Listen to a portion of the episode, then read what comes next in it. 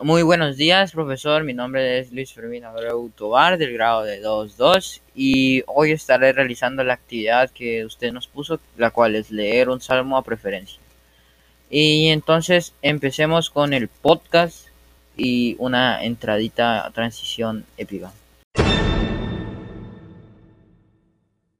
Y pues bueno, la palabra de Dios, que en este caso sería el Salmo 121, dice, Alzaré mis ojos a los montes, ¿de dónde vendrá mi socorro? Mi socorro viene de Jehová, que hizo los cielos y la tierra. No hará topiar el baladero, ni se dormirá el que te guarda. He aquí, no se adormecerá ni dormirá el que guarda a Israel.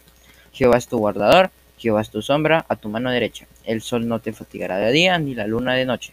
Jehová te guardará de todo mal, él guardará tu alma. Jehová guardará tu salida y tu entrada, desde ahora y para siempre.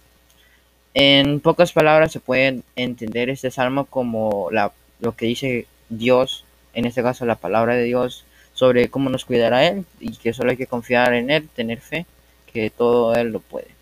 Eso fue todo en el podcast de hoy. Espero haya sido de y nada, bendiciones.